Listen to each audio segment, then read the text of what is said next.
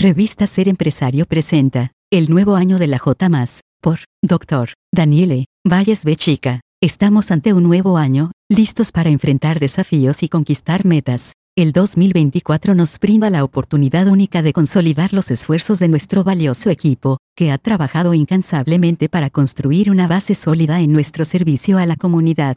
Cada miembro ha contribuido significativamente, transformando la cultura del jamás en la de J.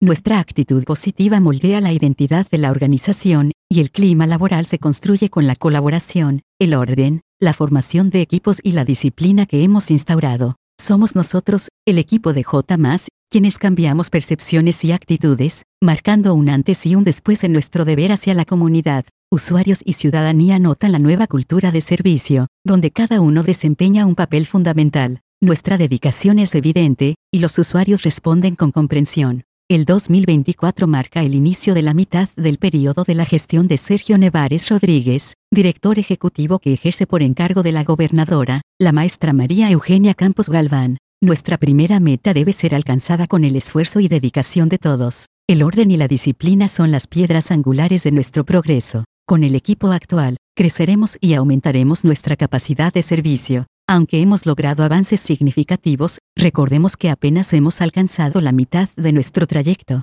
Con la misma actitud, estoy seguro de que el próximo año celebraremos el éxito de los objetivos propuestos al inicio de la administración. En el 2024, continuemos trabajando juntos con determinación y unidad. Cada esfuerzo cuenta, acercándonos a la visión de un servicio público ejemplar que beneficie a toda nuestra comunidad. El doctor Daniele Valles B. Chica es jefe de comunicación social de la J. Copyright 2024, Grupo Editorial Ser Empresario, todos los derechos reservados. Toda opinión expresada en los diversos contenidos de esta revista o podcast es responsabilidad de quien la manifiesta y no reflejan necesariamente la postura de esta casa editorial.